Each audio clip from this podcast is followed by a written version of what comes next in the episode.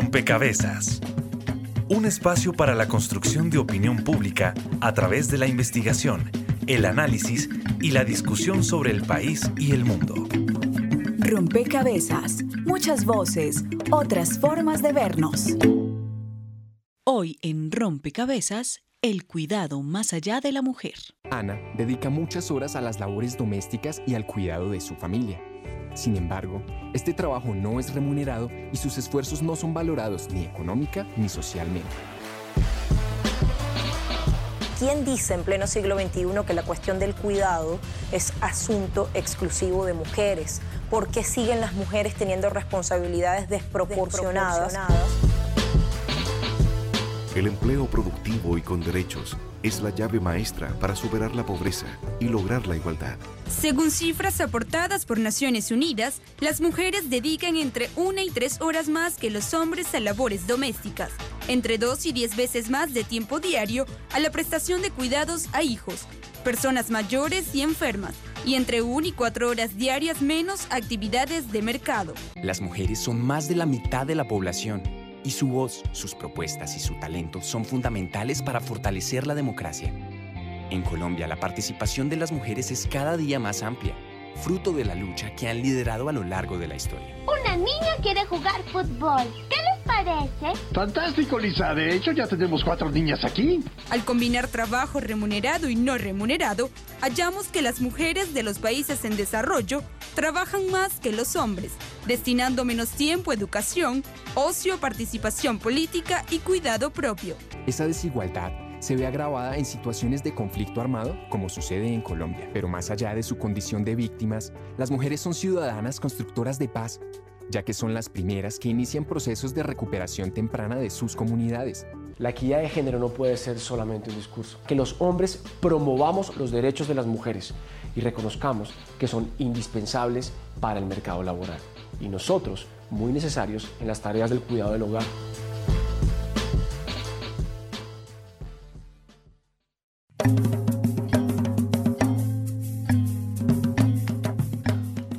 Saludo a todos los oyentes, a todas las personas que se conectan y sintonizan a esta hora. Rompecabezas, muchas voces, otras formas de vernos.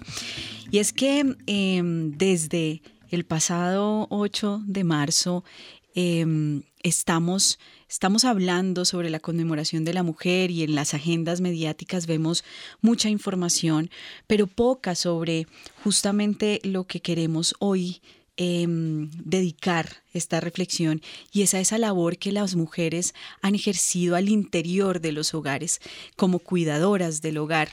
Y nos hacemos esta pregunta específicamente sobre ese papel porque no sabemos qué tanto ha avanzado o no eh, esa transformación sobre la comprensión, la mirada y también sobre la acción de ese rol, que tanto realmente el rol de cuidadoras ahora también lo están asumiendo eh, los otros integrantes del hogar, los hijos, los compañeros, las eh, hermanas, qué sé yo, como todas las personas, la red de, de las que hasta hace unos años se pensaban eran las únicas que tenían esa función de cuidar el hogar. Entonces, queremos aprovechar este rompecabezas para sumar a esas reflexiones que se están dando en otros eh, escenarios, esta específicamente sobre, sobre cómo se ha transformado eh, después de la liberación femenina, 40 años después, ese rol de la mujer al interior del hogar. Y si efectivamente em, hay cosas por hacer, pues también que podamos en este rompecabezas dar algunas indicaciones, dar algunas pistas a nuestros oyentes y a la ciudadanía en general para que pueda contribuir a esas transformaciones que se requieren. Hablar de la mujer en algún momento era equivalente a hablar de la familia, era como si fuera inherente a ella eh, hablar eh, o, atribuirse el todas estas prácticas al interior del hogar. Y poco a poco esas reflexiones han ido cambiando y se han ido dando unos avances y, y, sobre esos avances es que también queremos reflexionar, que tanto de, de ello nos hace falta para seguir adelante. Estaremos entonces con ustedes, quien les habla, Mónica Osorio Aguiar, y en las redes sociales, Daniel Garrido. Hola Mónica, Saludamos a todas las personas que nos escuchan a través de Javeriana Estéreo 91.9. Y recuerden que ustedes en este programa, como en todos los demás, pueden sumar una ficha a este rompecabezas. Durante esta semana en nuestras redes sociales les hemos pedido que sugieran algunas preguntas para nuestros invitados que hoy tendremos acá más adelante para que ellos las resuelvan y ustedes pueden hacer esto a través de nuestras redes sociales. En Facebook nos encuentran como Rompecabezas Radio y en Twitter como arroba rompecabezas reemplazando la O por un cero. También queremos eh, dar un saludo muy especial a todas estas emisoras aliadas que nos permiten llegar a diferentes partes de Colombia. Saludos a nuestras emisoras aliadas. Nos escuchan en Putumayo, Nariño, Valle del Cauca, Caldas, Chocó, Antioquia, Córdoba, Atlántico, Tolima, Los Santanderes y en Bogotá. En todo el país a través de la red de Radio Universitaria de Colombia. En Venezuela por el Instituto Radiofónico Fe y Alegría, en América Latina por la Asociación Latinoamericana de Educación Radiofónica ALER y en el mundo entero por javerianaestereo.com y SoundCloud como rompecabezas-programa-radial.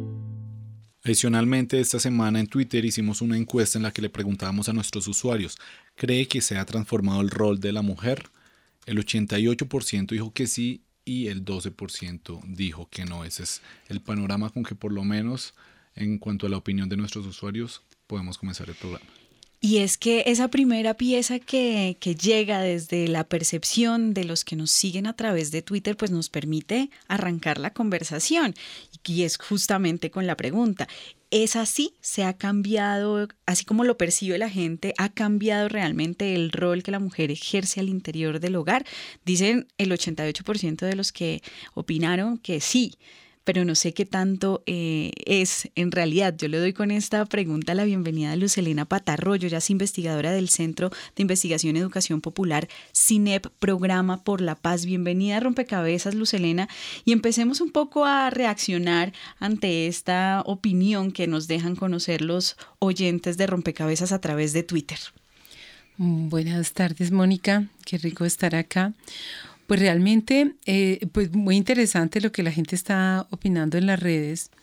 Sin embargo, eh, hay como una constatación muy grande de que muchas mujeres en, distintos ámbitos, casi que no importa su condición social, su condición económica, su condición de formación, pareciera que el rol en lo cotidiano, el cuidado de la casa, el cuidado de los hijos, el cuidado de los otros, pareciera que es una tarea ejercida fundamentalmente por las mujeres, ¿sí? Casi que no importa cuál es la condición social, las mujeres en general tenemos muchísimo menos tiempo para dedicarnos a nosotras mismas. Eh, está vedado el tener libertad, el libertad en el tiempo, el libertad en la decisión porque siempre está condicionado al cuidado de los otros en la familia y esto eh, eh, pareciera que solamente que el desarrollo de los derechos se hace nominalmente y muchas veces se ha convertido en un yugo para las mismas mujeres, porque entonces ahora no solamente hay que mantener la casa, sino hay que ser inteligente, hay que escribir 20 libros, hay que ser públicamente activa, hay que verse bella, además hay que cuidar los hijos y hay que cuidar a la familia. Y entonces si, buscáramos explicar un poco esta, esta opinión de los oyentes, está entonces en, en quizás la percepción de justamente eso, la mujer está afuera, ¿no? Afuera del hogar, haciendo muchas cosas que quizás dan la impresión de que efectivamente los roles han cambiado, pero pareciera, según lo que usted está diciendo, Lucelena, que, que al interior del hogar siguen... Em, pues, como que se congeló el tiempo y, se siguen perpetuando las mismas funciones, las mismas tareas. Yo ahí quisiera que pudiéramos también contarle a nuestros oyentes, eh, digamos, históricamente, en qué momento se empieza a dar la reflexión de que es necesario pensar distinto el rol de la mujer al interior del hogar. Y con esa pregunta le quiero dar la bienvenida a Catalina Villas. Usted es activista, es feminista, lleva eh, también antropóloga de la Universidad de los Andes, tiene una maestría en comunicación de la Universidad Javeriana. Cuéntenos un poquito eh, en qué momento de la historia em, se empieza a, pensar que es necesario eh, comprender distinto ese rol de la mujer. Gracias, Mónica. No, pues yo creo que desde que la lucha feminista empieza, empieza a darse esta necesidad de pensarnos de otra forma, de exigir socialmente que los imaginarios cambien para que nosotras no tengamos el peso del cuidado. La encuesta integrada de hogares del 2015 dice que las mujeres dedicamos 24 horas a la semana en, el, en las labores del cuidado, mientras que los hombres solamente dedican 11,3. Es decir, nosotras hacemos el doble de labores de cuidado en los hogares. Pero esto yo creo que se ha pedido durante los 60, 70 años que llevamos de lucha continua diciéndole a los hombres, acá necesitamos una cosa paritaria en el hogar también, porque la democracia no puede estar únicamente afuera en lo público, sino dentro del hogar. Y, ahí pues hemos estado en la lucha continua, tanto que ya logramos, que yo creo que eso tiene que ver un poco con la respuesta que nos dan las y los oyentes, y es, ya logramos por lo menos que los hombres le dedicaran el 11,3 de horas a la semana de trabajo en labores del cuidado. Ya, ya logramos eso. El ideal sería que tuviéramos 12 y 12 para no tener que hacer nosotras todo. Estaba haciendo muy mal la suma, soy muy mala con los números. Pero, pero el ideal sí sería que esto fuera de forma paritaria. Ya vamos en 11,3, el ideal sería que ellos también dedicaran labores de cuidado en el hogar porque es un trabajo no remunerado y además porque es absolutamente necesario que se haga de esa manera para que no quede sobre las mujeres recargadas en todas las labores del cuidado. Bien, ahí ustedes están, están señalando algo muy importante y es eso, cómo, cómo realmente en, en, el ejercicio, digamos, público, ¿no? O en, lo público la mujer se reconoce de una manera, pero en, en los ámbitos privados hay otras dinámicas que son necesarias también reconocer.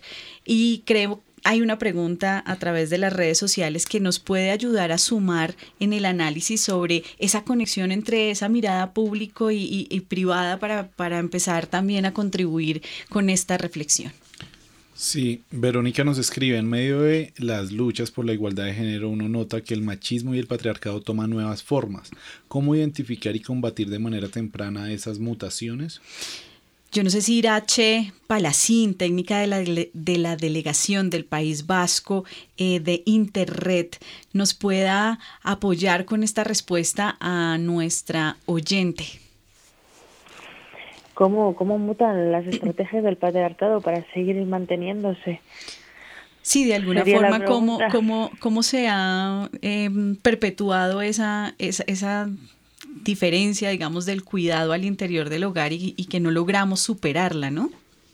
Sí, lo aún sumando lo que dicen mis compañeras, las mujeres logramos salir al mercado laboral y entonces logramos obtener una serie de derechos que si no lo teníamos mediante un vínculo con un varón o un, un padre o un marido, no los teníamos, pero efectivamente los hombres no se han incorporado a la misma medida que las mujeres lo hemos hecho en la casa, en el hogar, en el trabajo de casa, en el mantener la, la vida, finalmente no lo han hecho en la misma medida que las mujeres.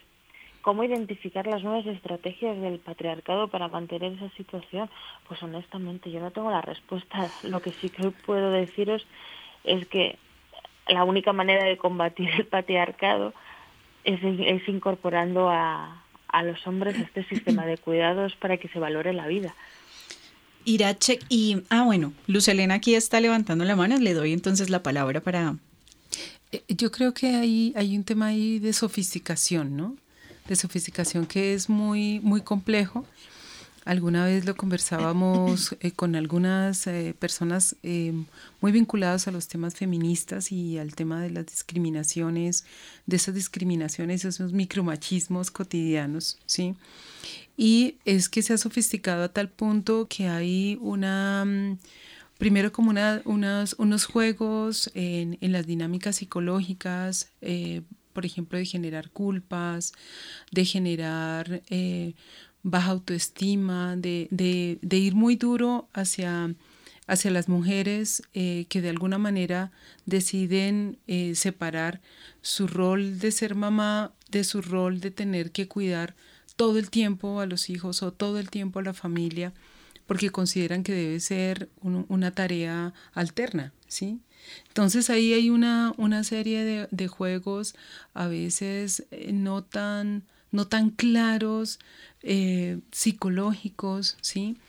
que hacen que las mujeres en general eh, eh, terminan cargando por no cargar la culpa, ¿sí? Terminan cargando una cantidad de tareas porque de alguna manera nosotras también como que terminamos considerando que somos responsables de un montón de, de tareas sociales, de tareas familiares, ¿sí?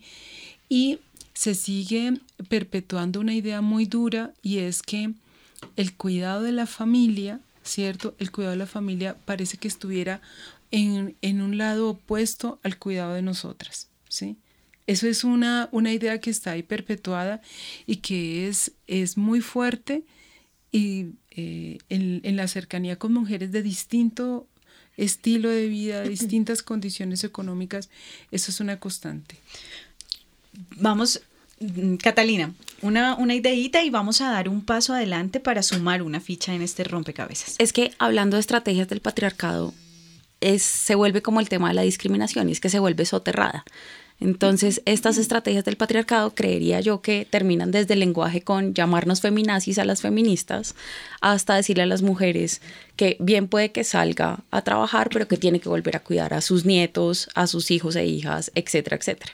Entonces, se vuelve una discriminación soterrada. Ya es muy difícil que alguien salga a decir, yo soy absolutamente eh, un luchador machista como tenemos este grupo en el meta, que, son, que se reivindican en el hecho de ser el macho discriminador, y pues ya nadie lo va a decir de frente, como nadie de frente dice, yo soy homofóbico. Pero sí se vuelve una discriminación soterrada, no solamente en tener que cargar la culpa, sino en las formas del lenguaje, el cómo eso nos va cargando. Vamos a dar un avance entonces en este rompecabezas y vamos a escuchar la siguiente pieza porque queremos poner distintas historias de mujeres que nos motiven también la conversación. Mami, mami, mami. ¿Qué es ser mamá? Según la Real Academia, mamá es hembra que ha parido. Estamos muy seguros que a esa definición le falta muchísimo, porque una mamá no es solo la que ha parido. Yo, por ejemplo, estudié derecho, tuve siete hijos, los cuidé en mi casa porque creía que era la prioridad en ese momento, estar con ellos. Después de que ellos crecieron y por las necesidades económicas de mi casa, me gradué, soy abogada, hice dos especializaciones y hoy, gracias a mi trabajo, mis hijos estudian en una de las mejores universidades del país. Mami, mami, mami. Bien, ahí está el caso de una mujer, mamá, eh, profesional, que también, digamos, trabaja para sacar a sus hijos adelante, pero que asume, como ustedes lo, vienen diciendo, todas las labores del hogar, ¿no? Eh, y toma la decisión también de, de, hacerlo em, y de quizás no desarrollarse del todo profesionalmente. Ahí también hay toda una reflexión que quisiera que hiciéramos sobre cómo esos eh, esas situaciones al interior de los hogares tienen efectos en las dinámicas y relaciones eh, ya eh, públicas o socialmente. Eso cómo, cómo se, se lee. No sé si Catalina nos, pueda, nos pueda ayudar con esa reflexión. Cómo se conecta esa, esa dinámica interna y, esas discriminaciones soterradas, como ustedes ya lo, lo han venido diciendo, con la, dinámica y el relacionamiento de la sociedad en general. Yo creo que es todo un cambio de representaciones sociales y es cuando un hombre se dedica a las labores del cuidado, lo comparan con una mujer. Y un hombre comparado con una mujer es una cosa que es muchísimo menor, porque lo que nos han demostrado socialmente es que ser menores es tan mal. Por eso los niños y niñas cuando son pequeños se insultan diciendo mucha nena cuando un niño no cumple sus labores de ser niño socialmente. Y cuando un hombre está haciendo las labores del cuidado, pues eso nos lleva a pensar que eh, ese cambio de roles interno en la familia hace que ella salga a trabajar, entonces que cumpla ciertos roles afuera que la hacen ver como las labores de el macho que debería cumplir esta eh, cosa de tener que ser el proveedor de la casa que ahora es ella, mientras que él se queda en la casa y, y ahí esa representación social del señor cuidando la casa ya no nos cuadra mucho. Entonces este es un ejercicio de transformación de imaginarios donde nos toca decirle a los hombres, hay otra forma de ser hombre donde usted no deja de ser hombre socialmente. Y esto nos puede llevar fácil 10 años de transformación de imaginarios, que es lo mínimo que ocurre con un cambio generacional pero, pero ahí vamos. Vamos a sumar una fichita en este rompecabezas que se conecta con lo que Catalina está diciendo y nos permite eh, traer también algunas opiniones que están llegando a través de las redes sociales.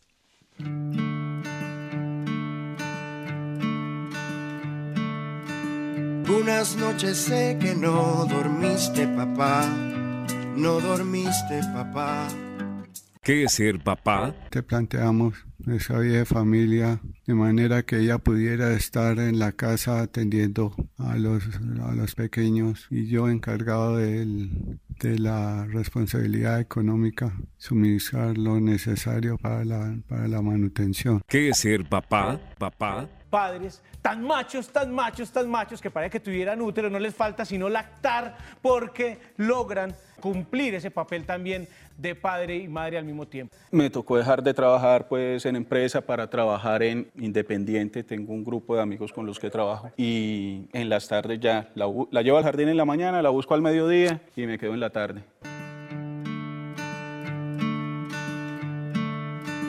Unas noches sé que no dormiste, papá.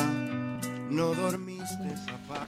Bien, escuchábamos ahí también em, un poco eh, ya de la voz de los, de los papás o de los hombres, eh, lo que usted venía diciendo, Catalina, un, un relato que nos permitía ver esa relación del hombre proveedor, pero otra en donde él decide ser cuidador y estar con sus hijos.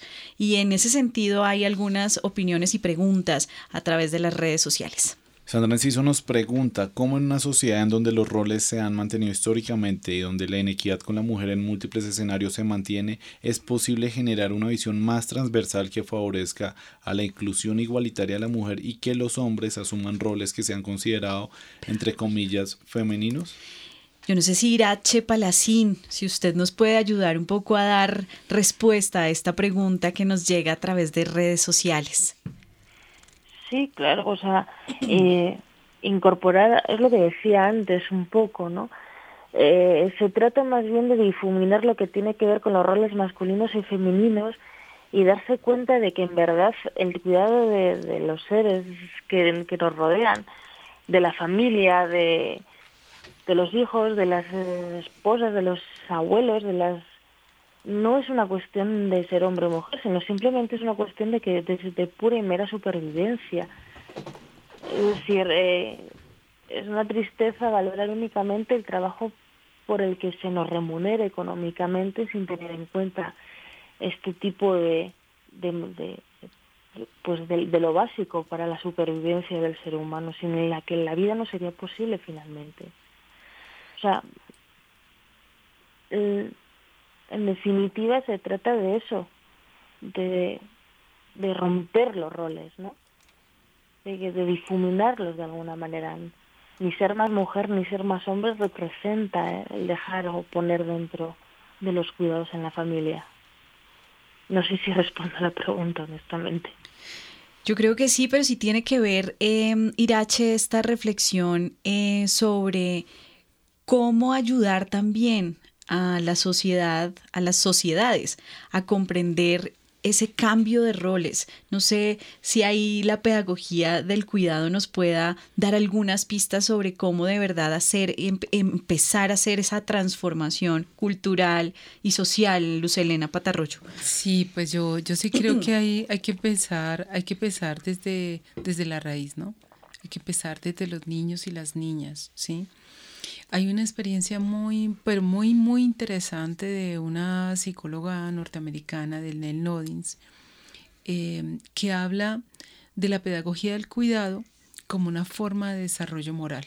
¿sí? Y entonces dice, ella habla de que los niños y las niñas desde muy pequeños tienen que aprender a cuidar al otro, al otro como a sí mismo.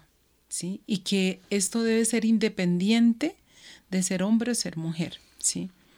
Y, entonces, en la medida en que yo voy aprendiendo que los roles del cuidado no están circunscritos a ser hombre o a ser mujer, sino que hacen parte del ser humano, ¿sí? de la condición de humanidad, porque todos necesitamos respirar, todos necesitamos la comida o el agua, asimismo necesitamos afecto, necesitamos que alguien nos cuide y necesitamos también cuidar a alguien o necesitamos decidir si queremos cuidar o no cuidar, ¿sí?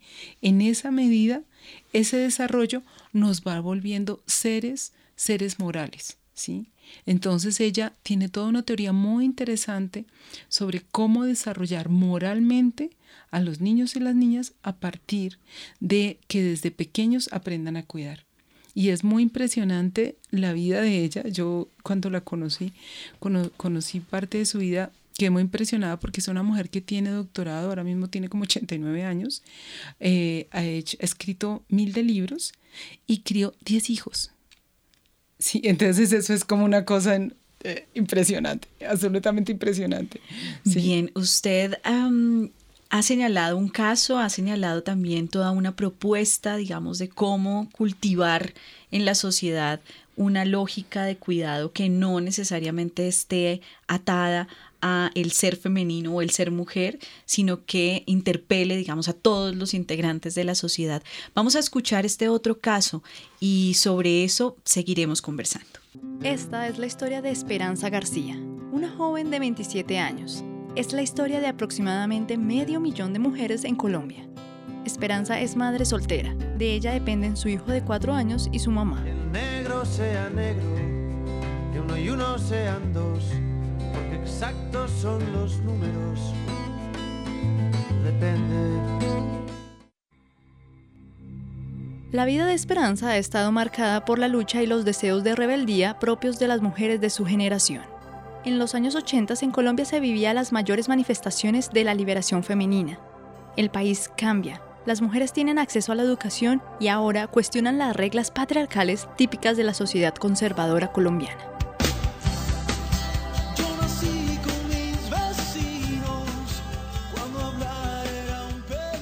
Es en aquella época en la que el país vive un cambio en torno a la familia.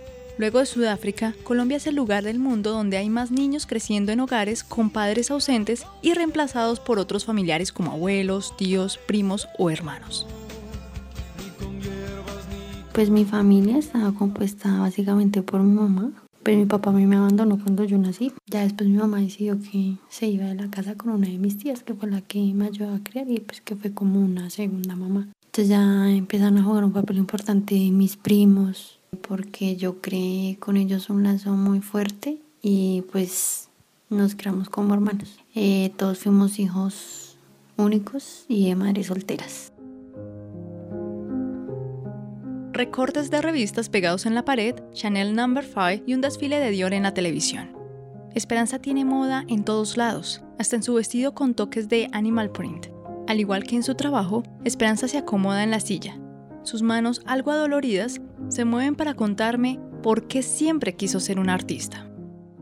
Yo siempre me caractericé por ser diferente a toda la gente de mi familia. Entonces yo era el bicho raro porque era la que se rapaba, la que se pintaba el cabello de colores, la que tenía perforación. En la moda me atrapó el poder uno tener la decisión de expresarse como uno quiera y que eh, los diseñadores pueden poner su punto de vista, sea para bien o para mal, y son muy subjetivos. Entonces a mí siempre me gustó como esa parte subjetiva en, en la expresión. Han pasado 10 años desde que Esperanza soñó esto. Hoy su vida es muy diferente, llena de retos y nuevos sueños. Mi vida, pues básicamente es una rutina. Pues yo me veo, digamos, como muchas madres solteras que le ponen el pecho a la situación y que pues conocen papá ya uno es el responsable de esa criatura y uno es el que le va pues a enseñar a forjar la vida. La vida de Esperanza se divide entre su trabajo y las responsabilidades del hogar. Se levanta temprano, cuida a su hijo y acompaña a su mamá. Y aunque las cosas no han sido fáciles, mujeres como Esperanza convierten los trabajos mal pagos o los prejuicios sociales en mejores oportunidades para sus seres amados. ¿En realidad existe el sexo débil? Informó para Rompecabezas Jenny Castellanos. Bueno, la historia de Esperanza es la historia de muchas mujeres del mundo que, que se encuentran solas, digamos, criando sus hijos, y ya lo escuchamos de ella, ¿no? Asumen el cuidado y y la lucha de enfrentar la situación y cómo venga la vida un poco, ¿no?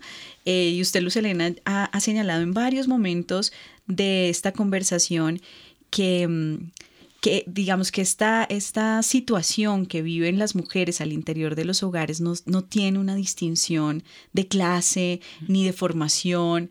Entonces ahí me, me, me surge una pregunta y es, de alguna forma, ¿cuáles son esos grandes retos ¿no? que tiene la sociedad para superar lo que hemos venido señalando em, como, como discriminaciones soterradas? Creo que em, más allá de, la misma discriminación hay de pronto acciones en concretos de la vida muy cotidiana que pueda a interpelar a esas mujeres y a esos hombres que están allí como escuchándonos y diciendo, bueno, pero esto en lo concreto, ¿cómo, cómo lo percibo, no? ¿Cómo lo, cómo, lo, ¿Cómo lo reconozco? ¿Cómo sé yo que estoy siendo también eh, objeto o sujeto de una discriminación en este sentido. Entonces, no sé si ayudamos a nuestros oyentes a, a identificar esas pequeñas Em, acciones que en lo cotidiano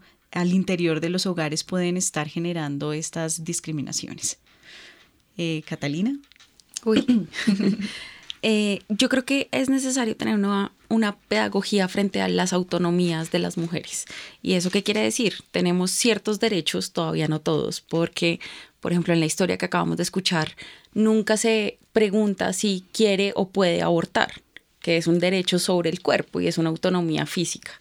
Eh, y la pregunta nunca se hace porque tenemos un peso de una religión católica que ha estado presente durante toda la historia en nuestros cuerpos, no solamente socialmente, sino sobre nuestros cuerpos. Entonces yo creería que hay dos cosas. Uno, una pedagogía frente a las autonomías para enseñar a las mujeres a tomar decisiones, a saber que el cuerpo es de ellas y a poder trabajar en lo que quieran. Y la otra, una pedagogía para los hombres, para que puedan identificar las prácticas machistas que tienen. Y tenemos prácticas machistas en absolutamente todo. Desde el lenguaje que utilizamos hasta eh, no comprender que el cuerpo es de las mujeres y que son ellas las que toman las decisiones. Y acá sería una pregunta tanto para las feministas que nos pueden estar escuchando como para las personas que no se han metido en el feminismo por completo y es cuántos niñeros tenemos en casa y cuántas niñeras tenemos en casa y cuántas mujeres que somos feministas tenemos labores del cuidado dadas específicamente para una mujer que aunque le reconocemos su trabajo seguimos contratando únicamente mujeres para labores del cuidado. Y las encuestas lo que nos han demostrado es que los hombres que se dedican a hacer labores del cuidado pagas ganan 20% más que las mujeres. Bien, creo que este es el momento también de darle la bienvenida a Rompecabezas a otra voz, otra persona que nos acompañe y que nos va a ayudar también a construir esta reflexión. Román Huertas, usted es investigador de la Fundación Ideas para la Paz Román y creo que su visión nos puede contribuir justamente en esta línea que viene señalando Catalina y es cómo identificar esas expresiones eh, machistas y también cómo modificar de alguna forma la mirada sobre el rol de los hombres, ¿no? En, en el cuidado al interior de los hogares. Claro, eh, antes que nada, pues un saludo a la audiencia, a Mónica, a Catalina y al resto del equipo que está en mesa. Eh, me parece muy importante la reflexión. Yo sumaría a lo que ya Catalina mencionaba algo, y es que si bien los hombres estamos llamados a a reflexionar y a interpretar el modelo sobre, el cual nos han socializado, que nos lleva a ejercer violencias y a, y a, suponernos en una plataforma de dominación frente a las mujeres y a otras personas, niños y niñas, eh, es un primer escenario, es un primer escenario y es poder hacer la mirada crítica de cómo nos estamos asumiendo en la relación con otros y con otras. Desde los procesos que se han dado en el país en temas de masculinidades, ese ha sido tal vez el mayor esfuerzo. Y de la mano de ese estaría también una resignificación de eso que hemos valorado como masculino, porque finalmente esa valoración de lo masculino no nos ha permitido salir de ese escenario de confort, de ese espacio de privilegios donde estamos los hombres y que socialmente se reproduce en la cotidianidad. Frente a eso, hay unas apuestas muy recientes en los discursos de masculinidades que plantean la corresponsabilidad como un elemento transformador desde la cotidianidad masculina. Yo creo que además de interpelar esos patrones machistas en los comportamientos, también está el empezar a generar nuevos nuevos valores para esos hombres y la corresponsabilidad se me hace fundamental en el proceso de transformación cultural. Cuando los hombres entendemos que la corresponsabilidad es necesaria de nuestra parte en todos los escenarios, entonces el cuidado trasciende de eso que nos han vendido históricamente de ser protectores de lo nuestro, de lo propio, sino el cuidado más en el sentido amplio que las mujeres han venido elaborando. Eh, eso inevitablemente pasa por entendernos en los espacios privados, domésticos, y ver que allí no somos un ente pasivo, sino todo lo, todo lo contrario, podemos desde un ejercicio activo en la corresponsabilidad irradiar otro ejercicio de bienestar al interior de los hogares y familias y de alguna manera ayudar a que eh, las dinámicas familiares favorezcan determinados espacios de resignificación de las mujeres, en el empoderamiento económico, en las descargas de labores domésticas, en mayores tiempos de ocio para la formación, para, para la recreación incluso. Entonces, yo siento que la corresponsabilidad como valor para los hombres empieza a ser esos nuevos discursos que algunos llaman nuevas masculinidades en algunos escenarios, pero eso no, finalmente eso nuevo no, no, tiene, no tiene forma aún. Para mí la corresponsabilidad es esa forma, empezar a entender que cuando los hombres dejamos de ayudar en la casa y entendemos que no es ayudar, sino es asumir una responsabilidad que tenemos en nuestro entorno familiar, en nuestras relaciones, empezamos a resignificar roles, empezamos a resignificar relaciones y empezamos a trascender un poco de los actuales discursos políticamente correctos de los hombres a acciones políticamente acertadas, ¿sí? Y empieza desde lo doméstico. Claro, la relación con el cuidado, con la reproducción, con las violencias, con todo. Claro, usted señala, Román, algo también fundamental, también con el lenguaje, ¿no? Em, no pensar que vamos a ayudar, sino que es nuestra responsabilidad hacerlo, ¿no? Al estar en, eh, conviviendo y estar compartiendo un mismo escenario. Em, e, en esa, en esa idea que usted nos propone de pensar nuevos valores, la corresponsabilidad como un nuevo valor, también habría que pensar em, en, en, nuevos valores que puedan no solamente interpelar a los hombres, sino a las propias mujeres. No sé ahí si podamos dar también un paso adelante en esta reflexión, Luz Elena, sobre que también, porque hay muchas actitudes machistas en las mujeres, ¿no? No solo en los hombres. Entonces también cómo, cómo, cómo asumir esos nuevos valores también desde, desde mi ser femenina y, y pensar distinto en lo que pasa al interior del hogar y lo que debe pasar al interior del hogar con, mis, con mis pares, ¿no? Con mis mujeres, con mis otras mujeres. Con mis otras mujeres, sí. Ahí hay, hay un tema como, como complejo y que también toca como los, los hilos más, más profundos de la psicología de cada mujer, eh, que también tiene que ver con unas dinámicas de autoestima, ¿sí? Em, de autoestima y, y, de valor propio y de entender que que el, que el valor propio no tiene que ver con el valor que le dan los otras, las otras personas, ¿sí? Eh, porque como que hay una proyección en entender que, el valor mío depende del valor de mi compañero o el, valor del hombre o, el valor del cuidado que yo tengo por mis hijos, ¿sí?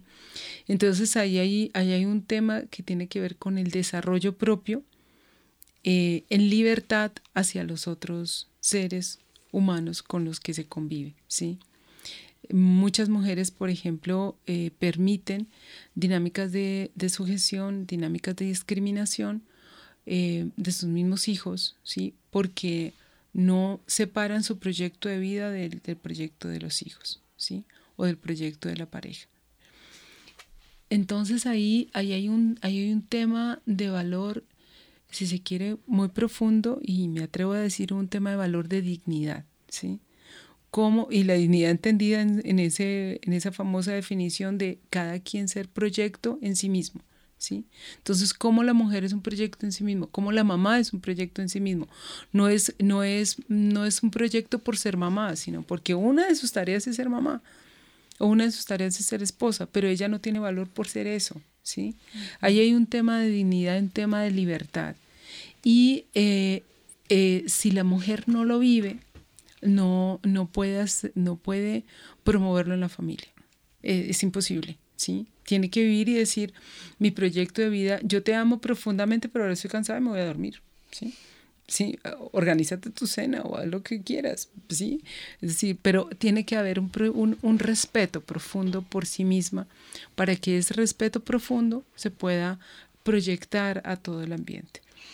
Bien, con esta reflexión vamos a hacer una pausa en este rompecabezas que está dedicado a pensar en el rol de las mujeres al interior de los hogares. Ya volvemos. Están escuchando Javeriana Estéreo, sin fronteras.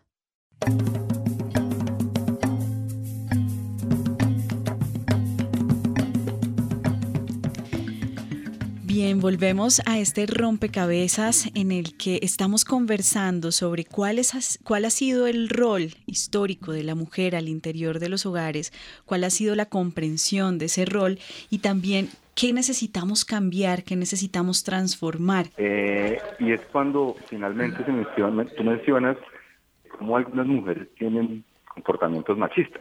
Sí. ¿sí? Eh, en el trabajo que yo hago con hombres es una de las primeras expresiones que salen, ¿sí? Intentando de alguna manera señalar que el machismo termina siendo reproducido por las mujeres. Para mí eh, es un elemento muy difícil de manejar, es fangoso el escenario, porque yo no considero que las mujeres, además de todo lo que tienen que, que asumir en esta desigualdad social estructural, también tengan que asumirse eh, como como causantes del machismo. ¿sí? Estoy muy en coincidencia con lo que decía la compañera en su intervención, y es como finalmente la mujer, eh, desde el ejercicio que tiene como formadora y cuidadora, reproduce una cultura, una cultura de la cual, si bien hace parte, nunca ha podido tomar la decisión de decir quiero serla o no quiero ser, quiero ser o no quiero ser mamá, quiero reproducirla o no quiero reproducirla. Finalmente, eh, es utilizada funcionalmente para hacerlo. Entonces, yo no creo que las mujeres sean más machistas o tengan comportamientos machistas. Finalmente no han tenido la, la posibilidad de decidir no hacerlo o, tomar una, una, una, una, postura distinta. Es solamente un comentario para precisar que eso actualmente circula en el colectivo, circula en, en las conversaciones que uno tiene y me parece importante señalar que no ha jugado un papel en la familia, ha jugado un papel en la sociedad, pero muchas veces condicionada por la misma cultura y por la misma tradición, no como una manera autónoma y, decidida. Acá entonces se abrió el debate y voy a dar la oportunidad a este debate para que, para que se dé antes de mandar nuestra próxima pieza en este rompecabezas. Catalina. Es que yo sí creo que las mujeres tenemos prácticas machistas porque estamos insertas dentro del sistema y es una de las estrategias del patriarcado. Entonces esta lógica de creer que nuestra jefa eh, es una histérica si nos da una orden, mientras que el jefe, siendo un hombre, nos da una orden, entonces el man sí tiene carácter. Creo que es una de las estrategias del patriarcado en la que nosotras estamos inmersas y es pensar que unas son histéricas mientras que los otros sí ejercen poder. O que dentro de las reuniones eh, de solo mujeres entre nosotras no seamos capaces de escucharnos y nos estemos interrumpiendo todo el tiempo y además invalidando lo que la otra está diciendo. Y esas son estrategias del patriarcado que hacen eh, se, enlazan con las prácticas machistas que nosotras tenemos por estar inmersas en esta sociedad.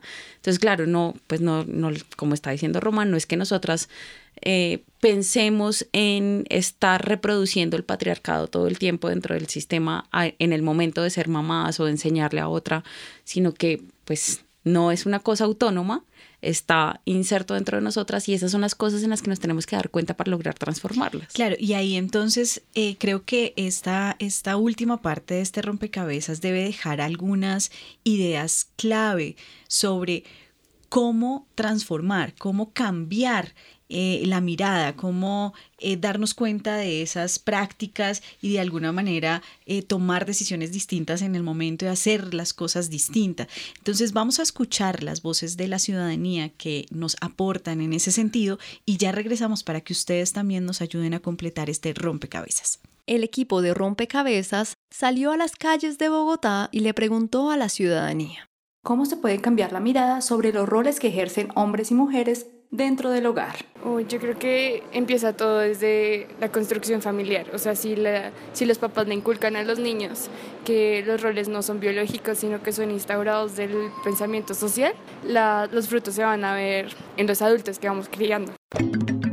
Yo creo que mirando el tema de la igualdad de condiciones. Entonces, si se miran las condiciones y de que las mujeres y los hombres tienen las mismas capacidades, entonces es llegar a un acuerdo de que es lo más beneficiario para el hogar en concreto. No, pues depende de cuál sea el rol de un hombre y una mujer. O sea, no, no creo que alguien tenga un rol en específico, simplemente que aporta nada al otro, independientemente del género que haya de pronto menos temor de los hombres de que la mujer salga a trabajar y que de alguna manera también dejar de lado el, el, hecho de pensar de que lo que se hace en la casa, los trabajos que se hacen en la casa son, digamos que relegados solamente al, a las mujeres, sino que también se tenga ese cambio de pensamiento de que los hombres son también los que tienen que aportar en, en eso. Pues sería eso, poder aceptar ese tipo de cosas.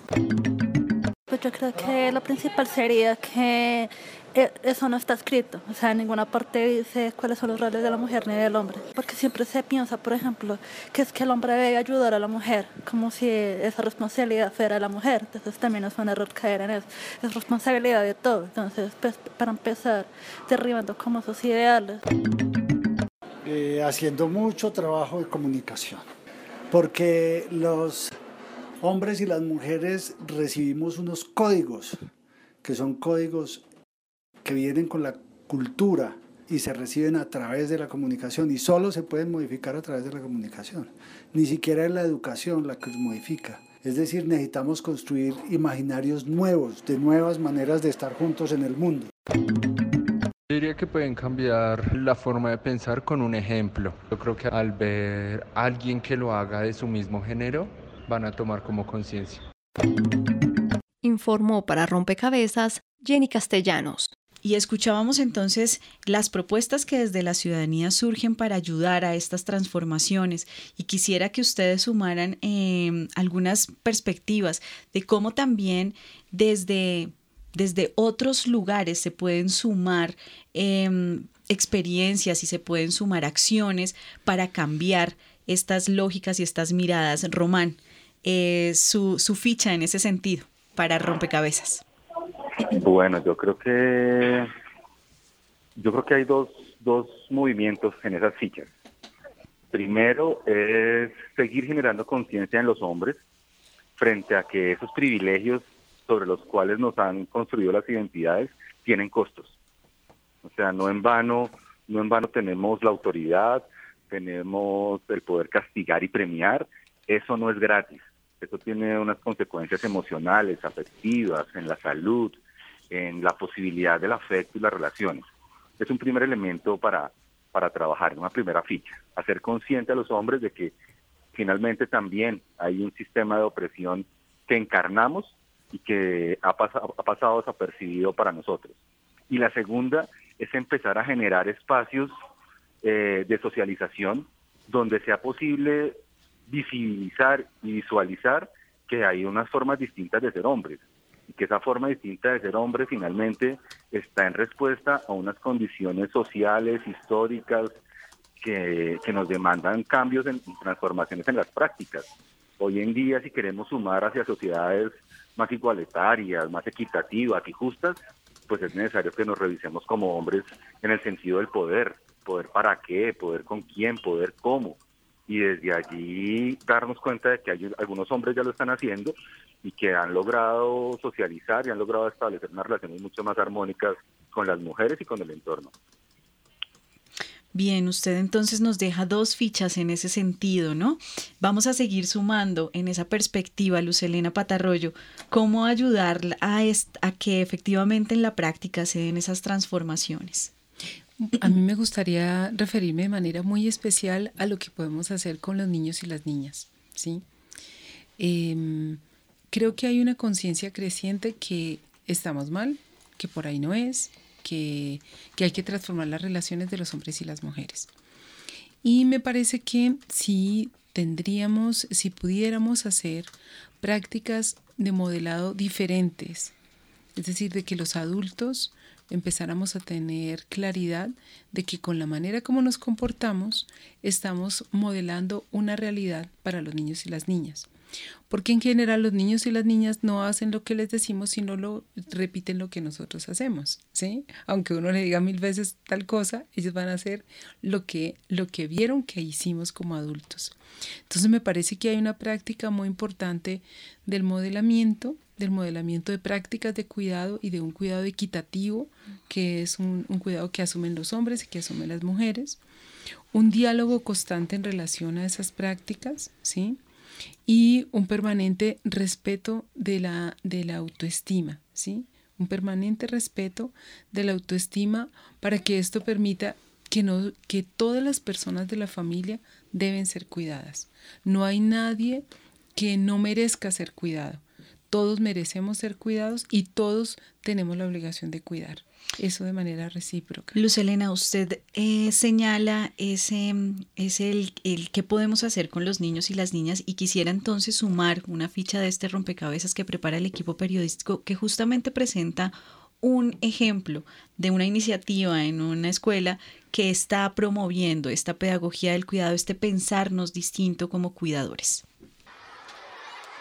Pensar que las pequeñas acciones no cambian el mundo no es del todo cierto. Un ejemplo claro es el grupo Hupi. El nombre lo que significa es Jóvenes Unidos Unidas por la Igualdad. Rompecabezas habló con Stephanie Parra. Ella es docente del Colegio La Toscana Lisboa en la localidad de Suba de Bogotá y coordina el grupo Hupi. Y parte de una iniciativa eh, individual, pero que luego se convierte en un proyecto colectivo por tratar de transformar las relaciones desiguales de niños y niñas en la escuela y de transversalizar un poco el enfoque de género eh, desde las prácticas cotidianas y desde la cultura escolar. Una vez a la semana se reúne este grupo con un propósito en concreto, sensibilizar a sus integrantes en relación con la igualdad de género. Sí, digamos que hay como tres líneas de trabajo que tenemos. Uno que son los procesos de formación, que son los, los encuentros que tenemos Dos, que digamos que es la línea como de empoderamiento y de sensibilización y en estos lo que hacemos nos reunimos, eh, hacemos talleres, talleres en donde traemos invitadas a personas que, nos, que trabajan el tema, pero que también eh, parte de la reflexión de las propias historias de vida de cada uno de los integrantes del grupo, pero que también parte de, de, la, de la observación y de ejercicios que hacemos de indagación con el, el colegio. Otra de las líneas que estamos tratando de trabajar es producir nuestros propios videos, haciendo un intento artesanal de youtubers en el que en el que estamos mostrando también esas reflexiones que parten de las mismas experiencias de los chicos y las chicas. Niños por un lado, niñas por el otro. Así se conformaban las filas en las actividades del colegio. Sin embargo, esta dinámica ha cambiado y ahora se mezclan entre sí.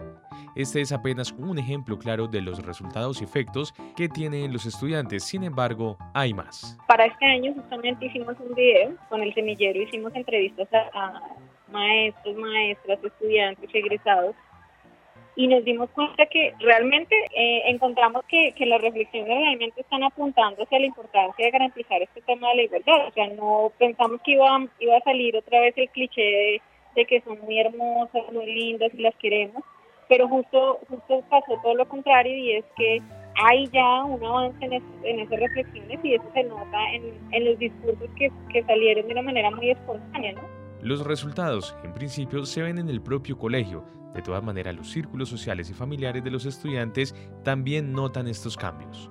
Tuvimos la oportunidad de participar en, en el lanzamiento del plan de transversalización para la igualdad de género en el distrito.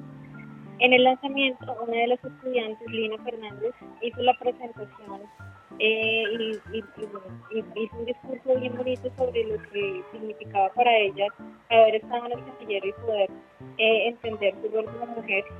Y estaba la mamá ahí, y digamos que esta mamá eh, luego lo que nos narra es cómo, va, cómo encuentra a su hija totalmente transformada, cómo encuentra a su hija totalmente empoderada y cómo eso ve que se lo replica su hermanita.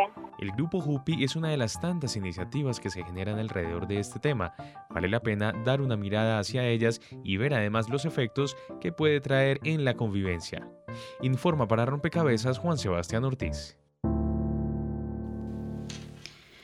Bien, ahí está una experiencia que, eh, como usted lo decía, Luz Elena, está ayudando a, cambiar em, esa manera de, ser y pensarse como niños, como niñas.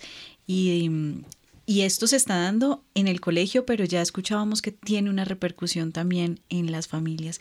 Hemos entonces en esta, en esta última parte de rompecabezas em, dado algunas em, pinceladas de recomendación para los hombres. Eh, Román decía unas formas distintas, pensar unas formas distintas de ser hombres, pensar también transformaciones de prácticas igualitarias, generar em, esto más eh, orientado al adulto que, que, orienta a un niño, generar unas prácticas de modelado, decía usted, Luz Elena, diferentes para que los niños y niñas piensen distintos sobre el cuidado.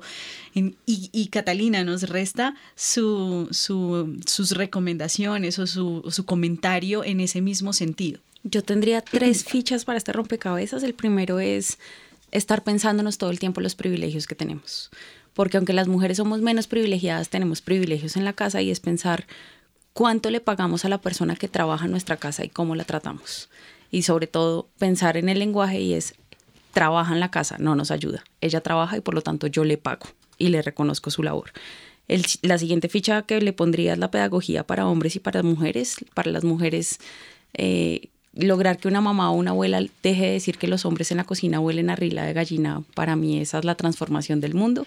Y los hombres pensarse que si están haciendo sus labores de cuidado van a mejorar su vida porque van a estar más tiempo con sus hijos, van a encontrar otras formas de poder transformar las sensaciones del día, no sé, lavando la losa o trapeando, poder sacar todas sus emocionalidades ahí. Y, y, una tercera ficha es que para mí armar la casa desde las labores del cuidado es un rompecabezas de corresponsabilidad.